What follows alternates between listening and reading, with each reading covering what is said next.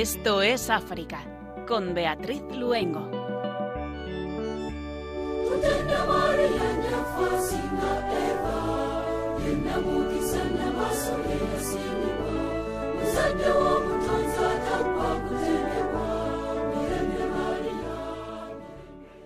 Muy buenas tardes a nuestros queridos hermanos de Radio María. Les saludamos en este jueves tan precioso en que celebramos a la bienaventurada Virgen María de Lourdes, patrona de los enfermos de su mano y recordando hoy en esto es África a todos los enfermos, muy especialmente a los del vecino continente africano, comenzamos un programa que hoy nos va a llevar al oeste de África, a Costa de Marfil. Les saludamos Germán García en el control de sonido, nuestro compañero de Radio María de Guinea Ecuatorial Pedro Calasanz y Beatriz Luengo.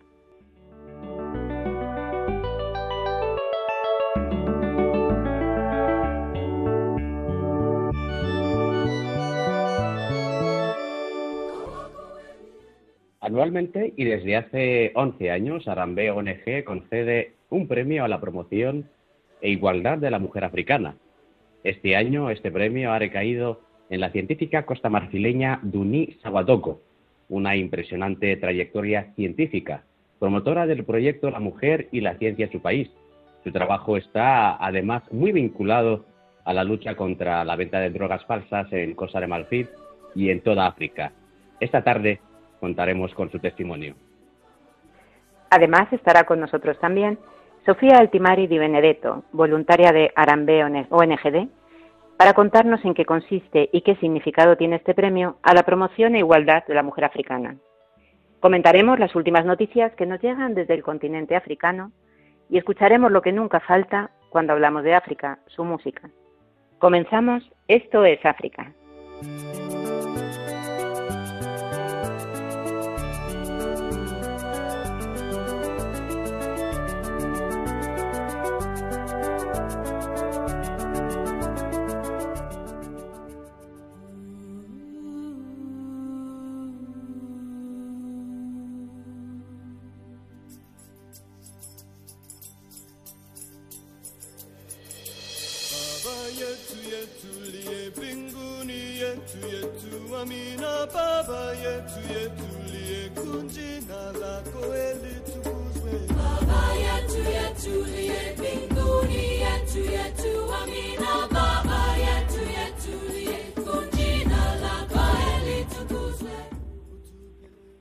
Comenzamos en Kenia. Sacerdote pide a los responsables del incendio de una iglesia que se arrepientan. El director de comunicaciones de la diócesis de Kisii, padre Arnold Maronga, llamó a los responsables del ataque a la iglesia de Santa Mónica a arrepentirse y pedir perdón a Dios por su maldad, después de que los desconocidos quemaran el altar, el ambón y las vestimentas litúrgicas. Los culpables irrumpieron la noche del 19 de enero en la iglesia que se encuentra en el pueblo de Otamba.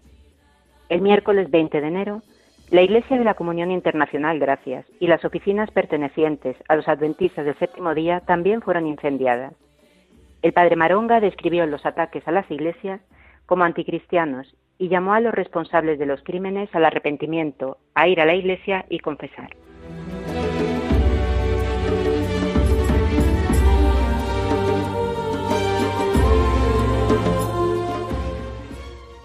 Ahora hablamos de Zambia y Zimbabue, muy afectados por el COVID-19.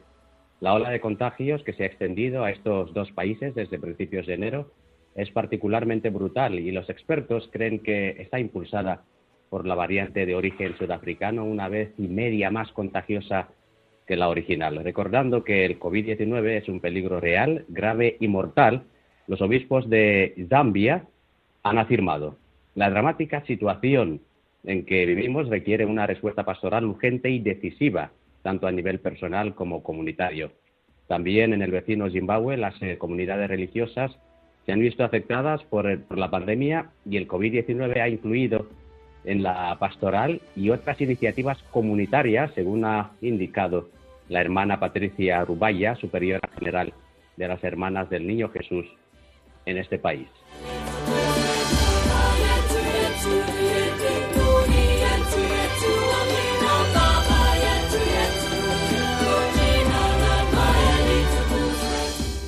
Etiopía, más de dos millones de personas necesitan ayuda alimentaria en Tigray. Esta provincia de Etiopía se ha convertido desde el pasado mes de noviembre en escenario de una guerra entre las fuerzas regulares etíopes y los milicianos del Frente de Liberación Popular de Tigray. Según UNICEF, la desnutrición es la principal causa de muerte en las clínicas de la ciudad de Sire, donde la situación es particularmente grave. Tampoco mejoran las cosas en la disputada frontera entre Etiopía y Sudán. Este último país insta a Etiopía a retirar las tropas de la frontera sudanesa lo antes posible. Además, los tres principales nacionalismos, Amara, Oromo y Tigray, amenazan con hundir a todo el país en el caos.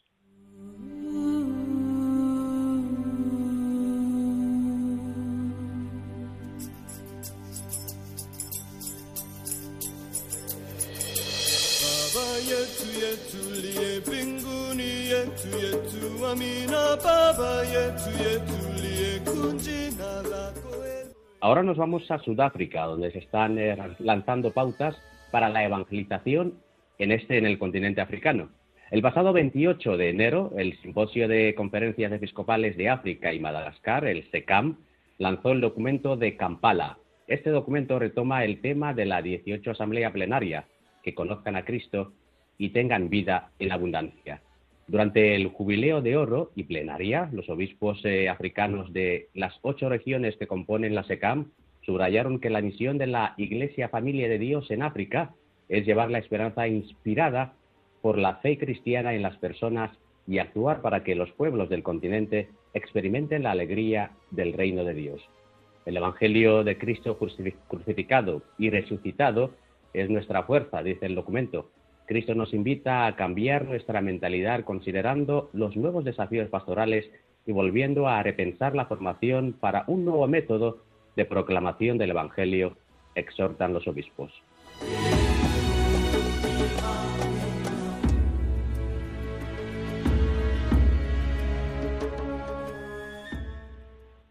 Costa de Marfil crean fundación para difundir la devoción a San José. En el marco del año de San José, convocado por el Papa Francisco, el grupo de oración Amigos de San José de Costa de Marfil ha creado una fundación misionera de caridad para difundir la devoción al santo en este país africano, los misioneros de San José, cuya sede se encuentra en la parroquia de este mismo nombre en la diócesis de Avillán.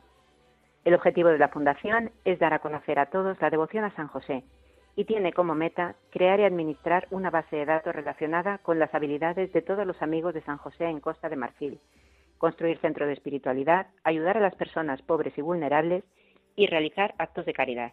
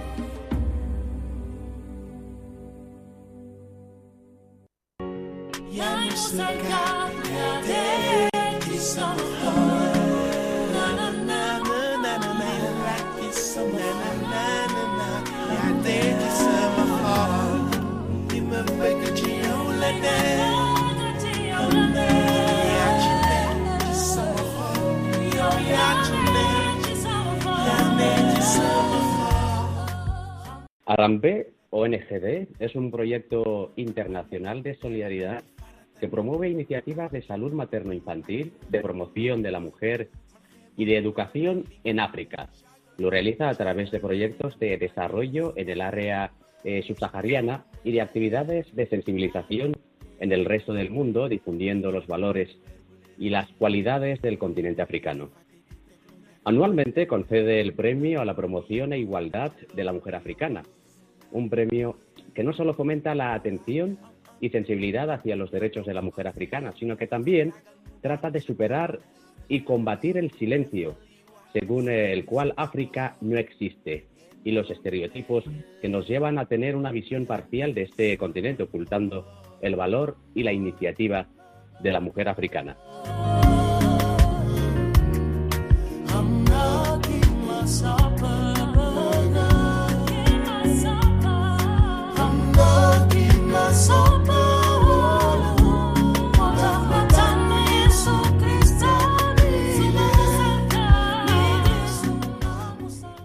Este año el premio se ha concedido a la científica costamarfileña Duni Saguadogo como promotora de mujeres universitarias y científicas y del proyecto La Mujer y la Ciencia en su, en su país.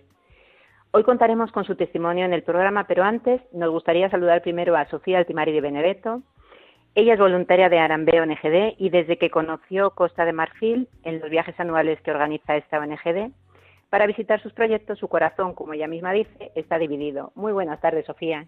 Muy buenas tardes, y a ti, gracias por la invitación. A ti te damos la bienvenida y bueno, y ya es la segunda vez que estás con nosotros en el programa, ¿no? Efectivamente, tengo esa suerte. Fantástico. Eh, te quería preguntar, Arambe, una preciosa palabra suajili. Nos gustaría que nos contara sobre su significado.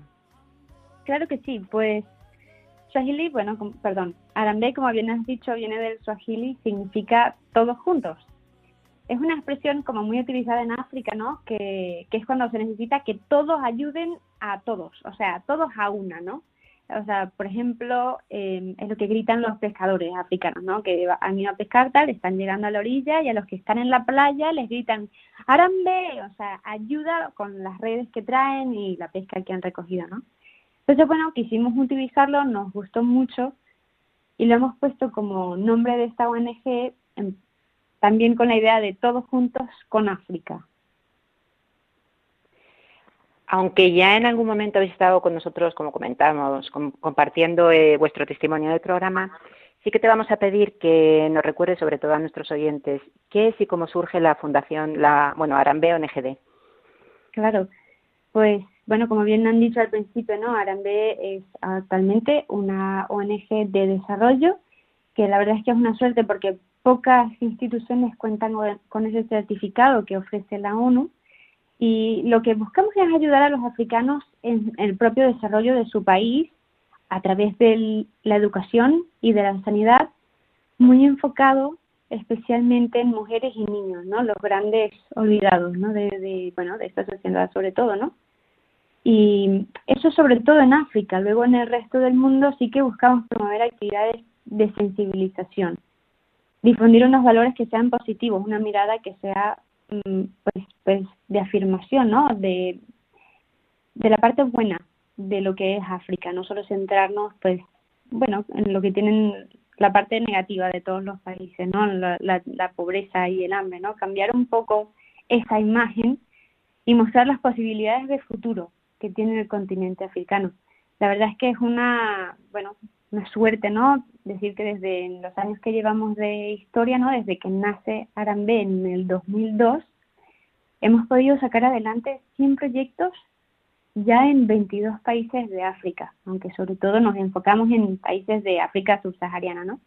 Pero bueno, la verdad es que estamos bastante orgullosos, ¿no? De, de poder ayudar en lo que sea posible.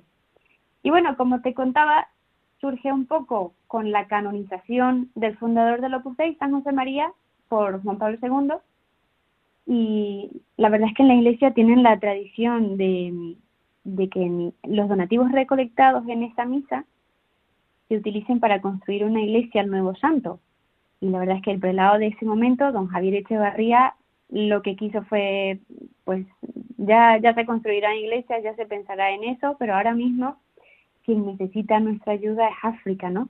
Y entonces así nace esta institución que lo que busca es ayudar a los africanos en la construcción de su propio futuro. Eh, Sofía, una, vez más, eh, buenas tardes. Muy buenas. Eh, justo mencionando a San José María Escriba de Balaguer, que afirmaba que hay dos aspectos de la sociedad humana en los que se juega el futuro de un pueblo, que es la familia y la educación. Arambe eh, concentra sus esfuerzos en el ámbito de la educación y muy especialmente de niñas y mujeres. ¿Por qué es tan importante eh, eh, esa formación y educación de, las mujeres? Claro, yo creo que sobre todo es porque la mujer vertebra esos dos aspectos que has mencionado, ¿no? la familia y la educación. También por, por, bueno, por dos principales razones sobre todo. ¿no? Por un lado, es porque es la es, la más perjudicada, ¿no? En la sociedad africana, pues las mujeres están muy perjudicadas. Por, por decir un poco datos, ¿no? Aportar un poco de números, el, de, las, de los 54 países que tiene África, solo en el 47% de ellos las niñas tienen menos del 50% de oportunidades de asistir a la escuela secundaria. Y luego ya ni siquiera la mitad de las niñas acaba primaria, ¿no? Entonces, no, bueno, por la cultura del país, es verdad que no se les da mucha importancia porque una vez que se casan pasan a depender de la familia del marido. Y entonces es como si todo lo invertido en ellas, todo el esfuerzo y todo el dinero es interpretado como si se hubiera perdido, ¿no?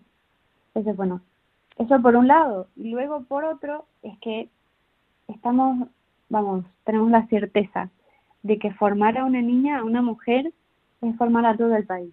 O sea, ya sea enseñándoles matemática o contabilidad básica, eso les permite a ellas montar pequeños negocios, mantener a sus familias o, incluso llevar las cuentas de sus casas, ¿no? O, o, por ejemplo, enseñándoles normas de higiene básicas a la hora de preparar la comida en casa, eso ya, una cosa tan sencilla como esa les ayuda a evitar muchísimas enfermedades. Entonces, eso repercute en el bien de toda la familia, la sociedad y ya en último lugar, pues en todo el país.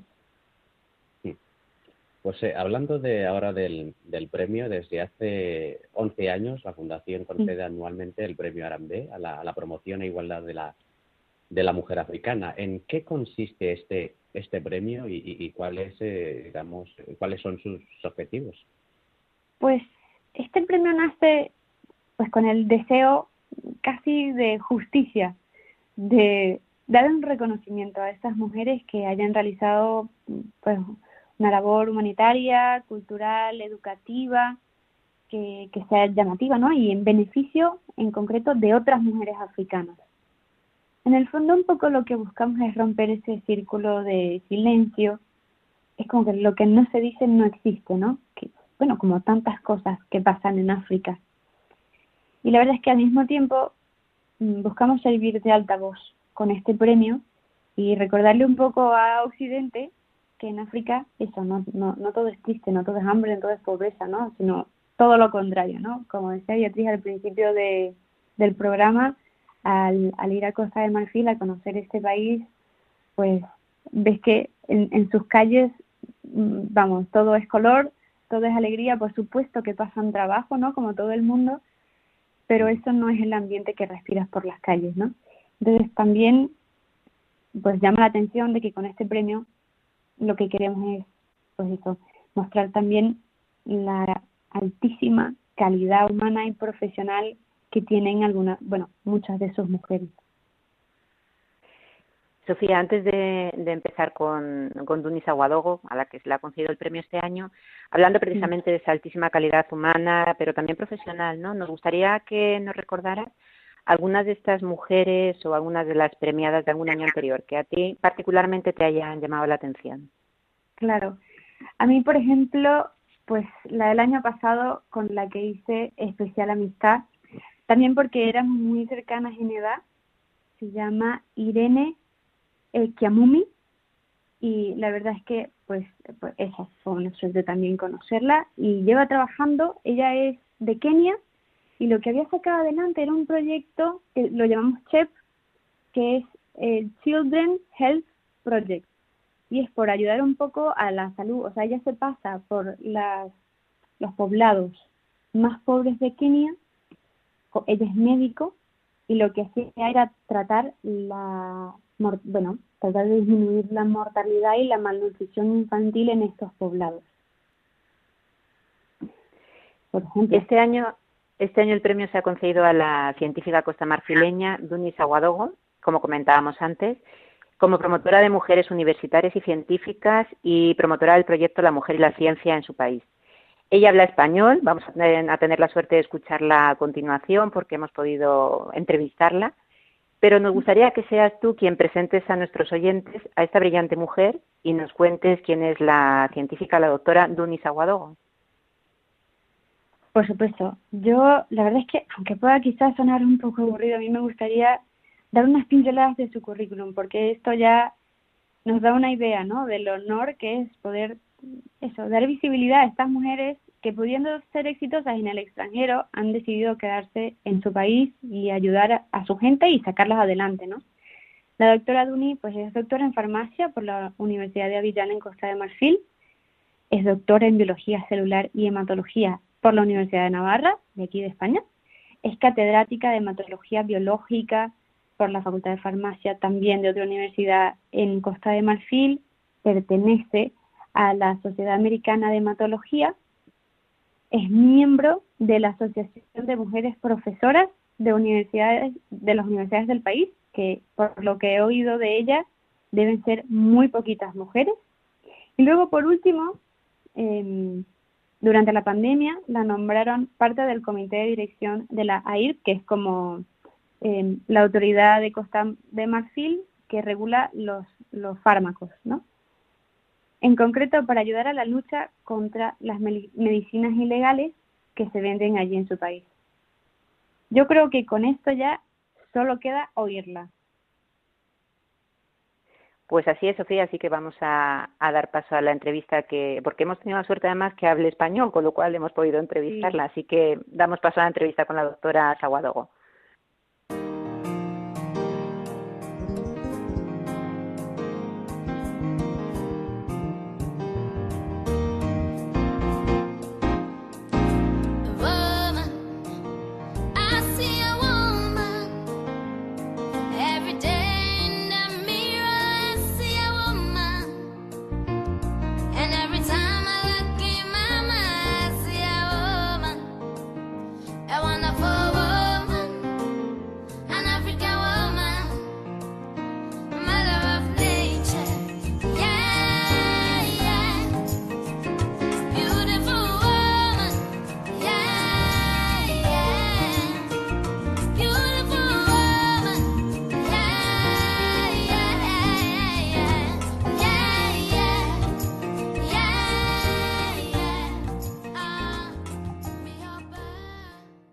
Buenas tardes, doctora. Le damos la bienvenida al programa y le agradecemos que haya podido estar hoy con nosotros. Querríamos saber primero un poquito, conocer acerca de usted. Nace en Costa de Marfil y de dónde nace su vocación científica. Nací en Abidjan, en Côte d'Ivoire, y mi vocación científica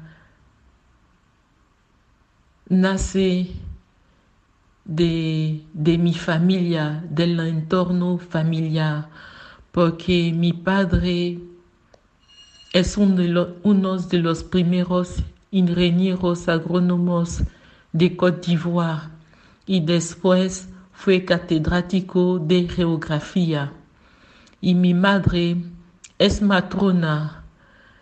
Cuando empezó una carrera política, se dio cuenta que necesitaba más conocimiento de derecho y con los con cuarenta y pocos años se matriculó en la universidad y hizo la carrera, la licenciatura en derecho.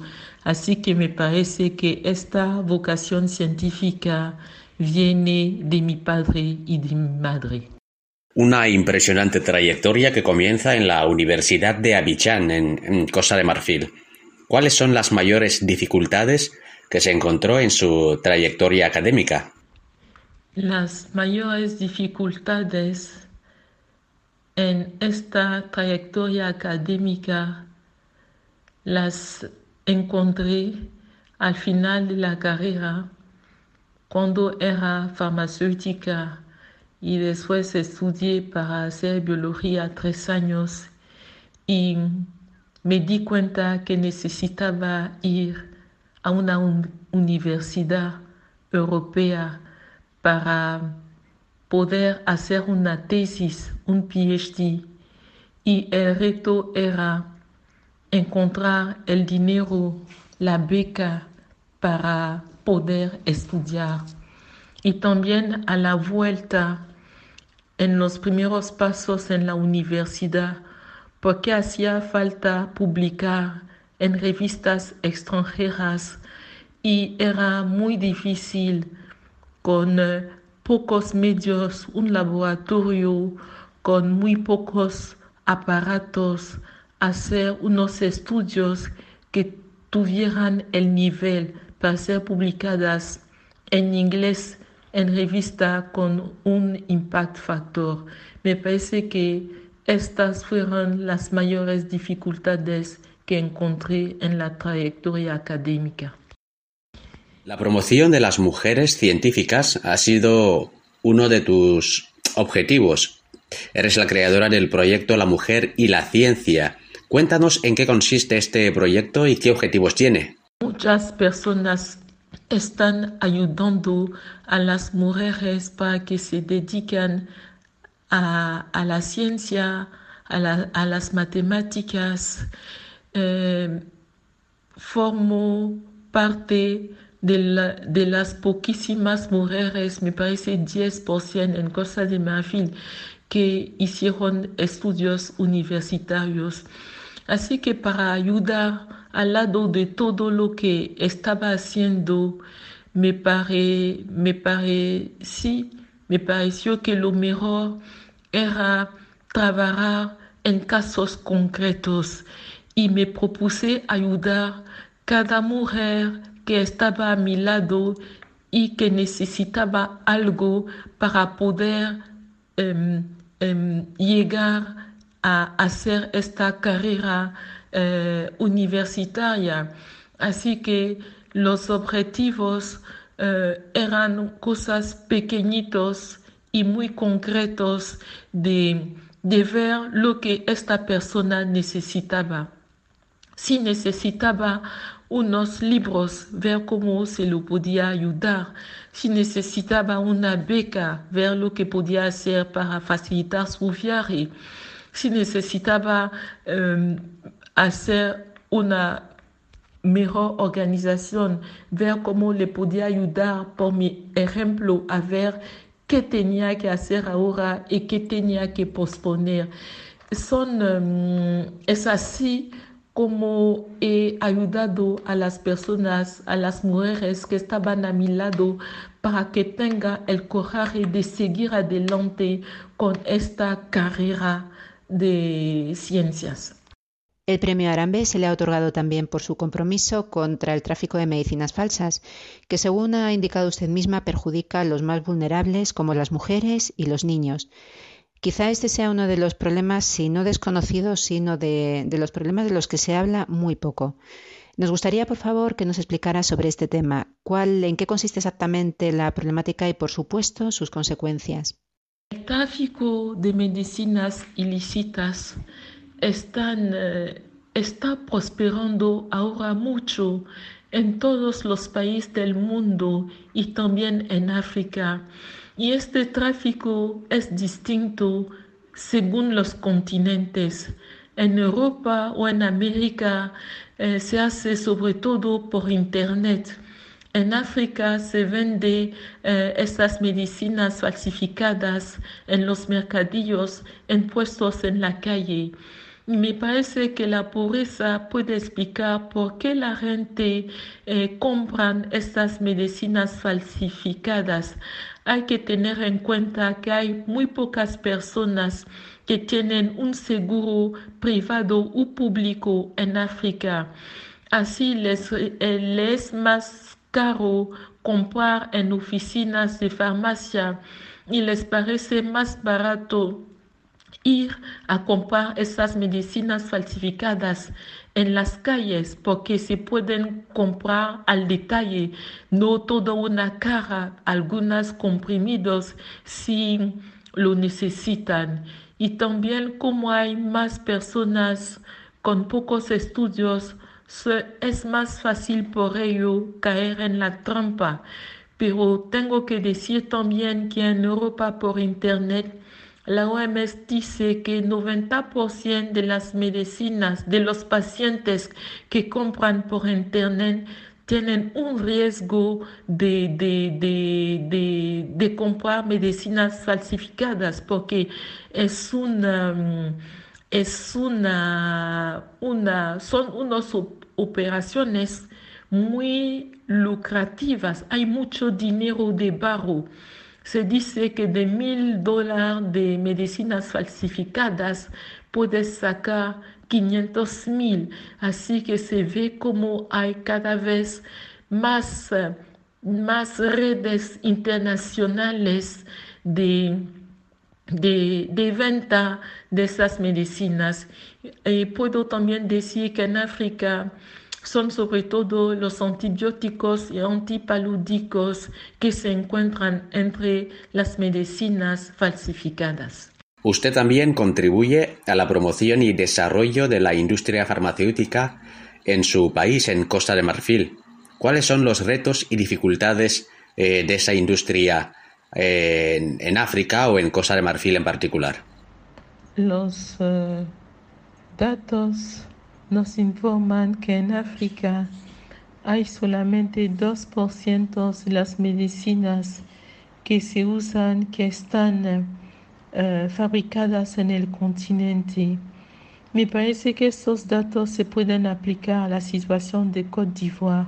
Así que los retos serían llegar a un porcentaje mucho más alto de medicinas fabricadas en el país, porque así la población podría tener unas medicinas seguras y más baratas. Por ejemplo, sería 5, 10, 20, 25% y las dificultades son múltiples. Eh, primero eh, es llegar a interesar a las grandes firmas farmacéuticas para que hagan unas, unas industrias en, sobre el territorio marfileño. Y otro reto sería llegar a tener más industrias farmacéuticas hechas, dirigidas por farmacéuticos marfileños. Tenemos eh, gente con la formación que trabajan eh, aquí o en otros países que pueden dirigir estas industrias, pero el problema es el dinero que se necesita para construir y hacer que puedan funcionar esas industrias farmacéuticas. Y esto es muy, muy, muy mm, importante. Se necesita mucho dinero para hacer una, una industria farmacéutica. Y esto es eh, de verdad el reto que tenemos.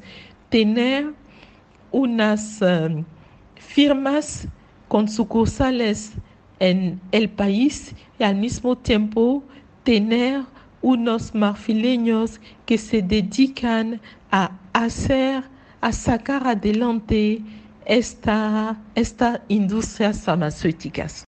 Durante la pandemia fue nombrada miembro del comité directivo de la AIRP. Es un organismo equivalente a la Agencia Europea del Medicamento Inevitable preguntarle por la pandemia. ¿Cuál es la situación actualmente en Costa de Marfil? Côte d'Ivoire, como el continente africano, es, eh, mm, tiene una situación mejor en lo que se refiere a la pandemia de la COVID, porque mm, sabemos que hay menos casos en África. En Costa de Marfil ahora tenemos más o menos 26, 26 mil personas con el COVID y unos 160 eh, muertos.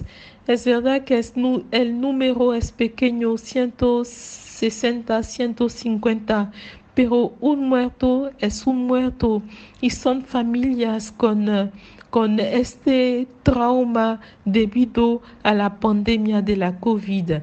También lo que pasa en Côte d'Ivoire es que los pacientes con, con COVID van a las, a las farmacias a comprar medicinas contra la fiebre o contra la gripe y los, los farmacéuticos eh, como todo el personal de la sanidad está muy en primera línea de la lucha contra el COVID y también hubo muertos en este personal de sanidad. Por ejemplo, el año 2020 hubo 10 farmacéuticos que murieron por lo de la, de, de, de la COVID.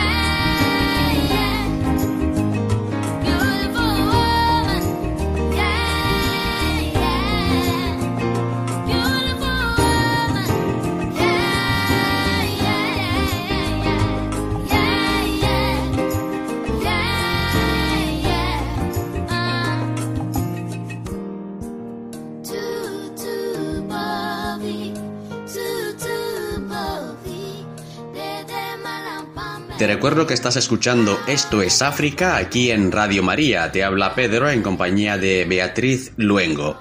Hoy estamos entrevistando a la científica eh, costamarfileña Duni Sawadogo, promotora de mujeres universitarias y científicas, y también la creadora del proyecto La Mujer y la Ciencia. La doctora ha sido premiada este año con el premio Arambé a la promoción e igualdad de la mujer africana.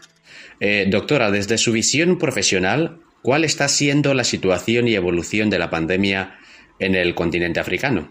Es muy difícil prever la evolución de, la pandemia en el mundo o en el, continente africano.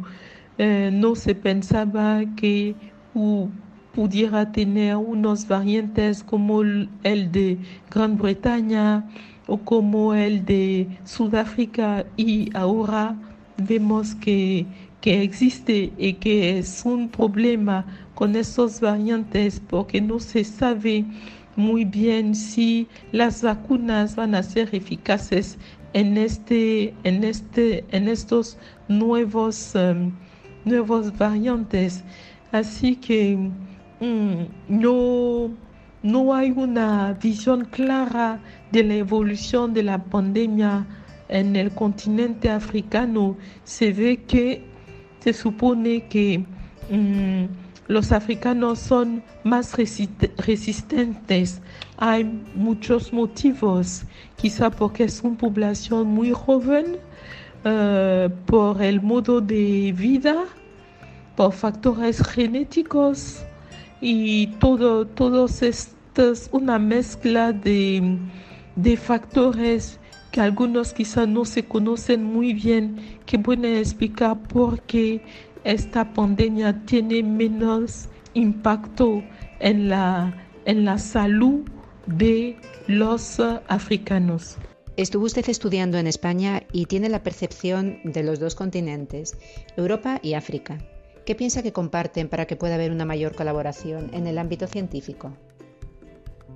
Europa y África en el ámbito científico comparten una búsqueda de una verdad científica y es lo que une todos los científicos, cualquiera sea el lugar donde se encuentren en el, en el mundo. Y Europa y África se pueden ayudar mucho. Es verdad que Europa tiene unos medios técnicos, unos aparatos que quizá no se disponga en, en África, pero también África tienen científicos y como los estudios son tan difíciles, los que llegan a viajar y llegar a Europa o a los Estados Unidos son unos profesionales muy brillantes que saben sacar provecho de lo que tienen en, eh, en, en, en sus manos. África, Europa, Europa pueden compartir sus diferencias. Por ejemplo, hay algunas enfermedades que son muy frecuentes en Europa, que se ve poco en África, y otras que son más frecuentes en África, que se ven más en Europa. Así que cada uno con lo que tiene de, de más y con lo que tiene de menos, cada uno puede eh, enriquecer el, em, el otro sobre la base de la búsqueda de una verdad objetiva, científica, que es lo que de verdad me parece une a todos los que trabajan en el ámbito científico. Desde su percepción, ¿cómo cree que están cambiando la llegada de las nuevas tecnologías al continente africano, principalmente en lo que se refiere a la universidad, a las nuevas perspectivas para los jóvenes y también en concreto para las mujeres? Las nuevas tecnologías eh, nos están ayudando mucho a todos los niveles, también en la universidad. Cuando se cerró la universidad por la pandemia del COVID, con el toque de queda, eh, pudimos seguir dando clase aprovechando las nuevas tecnologías y esto quizá 20 años antes hubiera sido imposible, pero también hay que, hay que hacer notar que para la gente eh, pagar Internet supone un esfuerzo porque en las universidades no hay, em, no, no, hay internet para todas las personas y los que están estudiando eh, necesitan que pagar para tener la conexión y esto es un gasto más. Y me parece que em, para las mujeres africanas es un poco lo mismo que para las jóvenes. Esas nuevas tecnologías que hacen del mundo como un pueblo permiten compartir las... Em, las penas, las dificultades, eh, todo lo que es positivo con otras personas que se encuentran muy lejos. También estas nuevas tecnologías son unos medios formidables para que las familias, aunque hay, haya personas que se encuentran en distintos países, pueden seguir siendo mm, muy cercanas las unas de, de, las otras, los miembros de, de, la familia, de los otros miembros que están fuera. Y me parece que eso es un aspecto muy positivo para las mujeres africanas, porque a veces tienen sus esposos o sus niños que están estudiando fuera y así pueden mantener los lazos de, de sangre y de la familia como más más vivos, más concretos, compartir más las penas y las alegrías. El próximo 4 de marzo recibirá usted el premio Arambé 2021 a la promoción e igualdad de la mujer africana. ¿Qué significa para usted eh, este premio? Primero, lo que quiero es dar las gracias dar las gracias a las personas que me propusieron para este, precio, este premio Arambe, dar las gracias al comité Arambe que me eligió para recibir este premio, dar las gracias a al laboratorio Furterer dar las gracias a Pierre Fabre porque son estas firmas farmacéuticas que, que, que hacen que sea posible este, este, este, premio. Y este premio significa para mí eh, una, una obligación más para seguir luchando, seguir intentando ayudar a a, las, a las mujeres africanas, a las mujeres en general, que sean blancas, que sean negras, que sean solteras, que sean viudas, casadas, que sepan leer, que sean catedráticos o que quizá no saben apenas escribir. Este premio lo dedico a todas las mujeres para decirle que todos los esfuerzos que están haciendo para sacar adelante su familia en cualquier sitio de, de, de la planeta que estos esfuerzos valen mucho y que aunque parezca que no se vea nada, si los que están alrededor se dan cuenta de sus esfuerzos y que sus esfuerzos hacen posibles que haya, que haya frutos. Así que dedico este premio a todas las mujeres y les doy las gracias para todo lo, que están haciendo, para su familia, todo las personas que están a su alrededor, en las familias, en el trabajo, en, eh, donde, en cualquier sitio donde se encuentran. Y ya para terminar, como mujer científica y africana, nos gustaría que nos comentara cuáles cree que son las cualidades que definen tantas veces a la mujer africana. Las cualidades de, las, de la mujer africana son las cualidades que se encuentran en cualquier mujer. Yo pienso que una mujer tiene como mm, muchos dotes porque se pueden, porque tiene capacidad de sacar adelante su hogar, tiene capacidad de tener un trabajo profesional fuera, saca adelante su, su familia. La mujer, la mujer da vida a, la humanidad y da humanidad a la vida. Pero yo pienso que en lo que se refiere a, las, a la mujer africana, quizá es, es más difícil, tiene que luchar más para llegar a los mismos resultados que otras mujeres. Y yo pienso que es su coraje, le courage, como on dit en français, le courage y la fuerza, la fuerza y la dulzura son las características de la mujer africana y voy también añadir su, su risa y su alegría.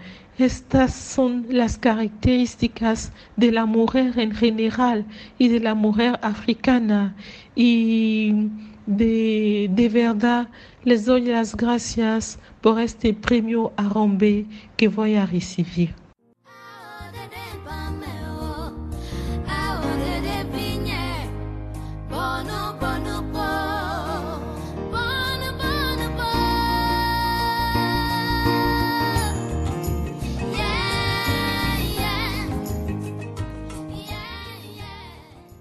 Y después de escuchar la entrevista con la doctora Dunis Aguadogo, premiada este año con el premio Arambe 2021 a la promoción de la mujer africana, eh, vamos a continuar con Sofía porque te queremos preguntar y, no queremos irnos ya sin, que nos cuentes sobre esos proyectos que tiene Arambe ONG para este año 2021 que acaba de comenzar. Claro que sí, pues uno de ellos eh, puede ser, por ejemplo, el de Kanjemi, que es uno de los suburbios más pobres de la capital de Kenia y nos ha escrito el director de un colegio de primaria, uno de los más antiguos que tienen ahí antes de la independencia.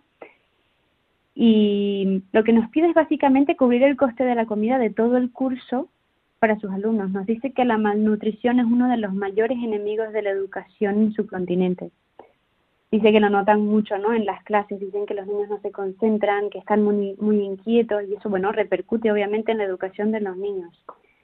Entonces, es, bueno, es un, es un proyecto ambicioso, son 2.100 alumnos y la comida de todo el curso de cada uno serían 33,75 euros. Esto, la verdad es que para muchos de nosotros, pues, no, gracias a Dios no supone un gran esfuerzo, y lo que, bueno, lo que pedimos es que la gente pueda hacer un donativo si puede, si quiere, y, y eso, que colabore un poco a eso, que se puede hacer fácilmente a través de la web de, de Arambe. pues Sofía... Dime, perdón. No, no, termina, por favor. Nada, nada, era solo el, decir el nombre por, por encontrarlo más fácil en la web, ¿no? Se llama Comer en Kanjimi. Pues Sofía, muchísimas gracias por todo lo que nos has contado, por haber estado con nosotros. Hay que decir que Sofía es venezolana, es una venezolana enamorada de Costa de Marfil. Así que es, ¿no, Sofía? Sí, sí, sí, correcto. Así que hoy hemos, hoy hemos ido también, eh, aparte de África, hemos pasado por Sudamérica, pasando por Venezuela. Así que muchísimas gracias a ustedes por haber, por, la invitación por haber estado con nosotros. Muchas gracias, muchas gracias de verdad. A ti.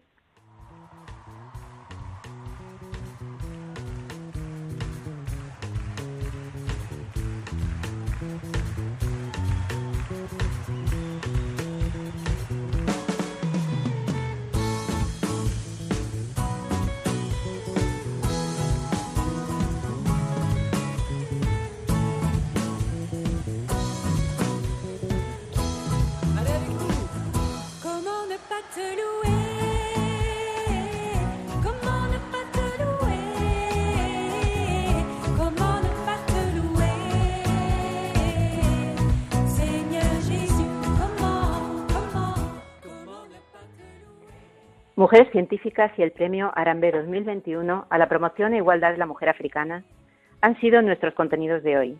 Un premio que este año, como comentábamos, ha recaído en la científica costamarfileña Dunis Aguadogo, una impresionante trayectoria, doctora en farmacia por la Universidad de Abidjan, doctora en biología celular y hematología por la Universidad de Navarra, catedrática de hematología biológica e investigadora principal en la Facultad de Farmacia de la Universidad Félix Houphouët-Boigny de Avillán.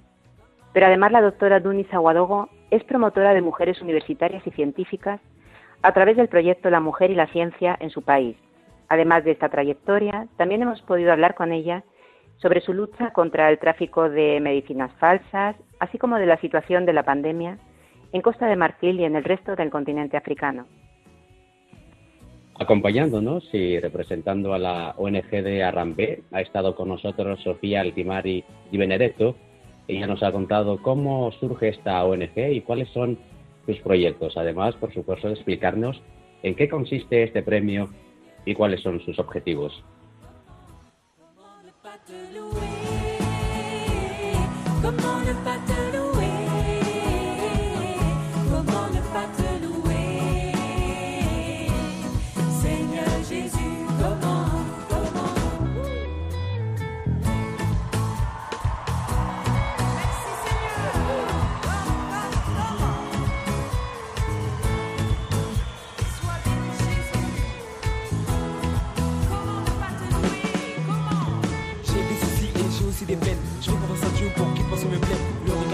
Ne m'intéresse pas, c'est dans l'amour que Dieu me jugera.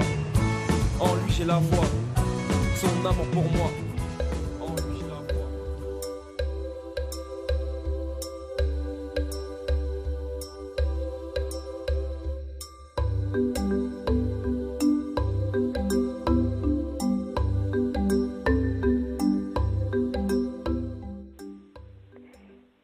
Siempre rápidamente, se nos ha pasado ya casi la hora de programa y toca despedirse. Muchísimas gracias a la doctora Dunis Aguadogo. De nuevo, enhorabuena por ese premio Arambe a la promoción, Igualdad de la Mujer. Y por supuesto, gracias también a Sofía Altimari por su testimonio en el programa. Damos también las gracias, como no, a Germán García en el control de sonido y a ustedes, nuestros oyentes, por haber compartido con nosotros este rato africano de los jueves. Y como siempre, te recordamos que estaremos encantados de que nos escribas a nuestro correo electrónico, esto es y te invitamos a que continúes aquí escuchando la programación de Radio María, la radio de la Virgen. Y hoy, como no podía ser de otra manera, ponemos a todos los enfermos bajo el amparo de la Virgen de Lourdes. Ponemos en el corazón de la Madre a los que sufren la enfermedad en toda África y lo vamos a hacer terminando con este precioso canto a Nuestra Señora, este Ave María, que nos llega en lengua urobo desde Nigeria. Si Dios quiere, estaremos de nuevo con ustedes dentro de 15 días. Que María les guarde y les acompañe siempre.